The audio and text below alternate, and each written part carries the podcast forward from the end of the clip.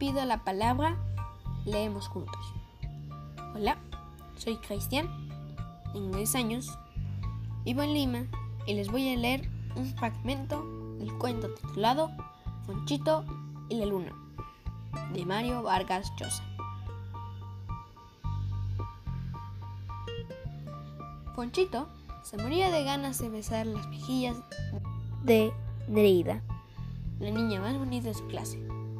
Nereida tenía unos ojos grandes muy vivos, una naricilla respingada, unos cabellos negrísimos y una tez blanca como la nieve, que debía ser, pensaba Fonchito, más suave que la seda.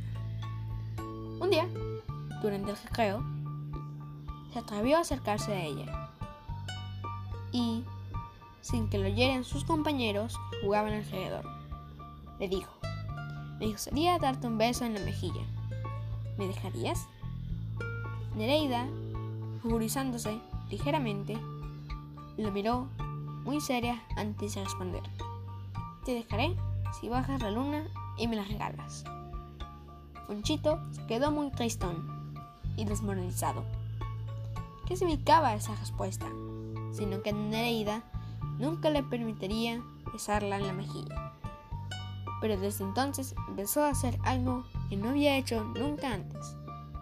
Pasarse mucho rato mirando la luna, embombando desde el balcón o la azotea de su casa.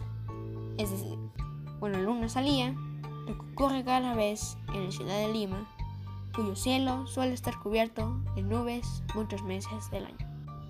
Gracias.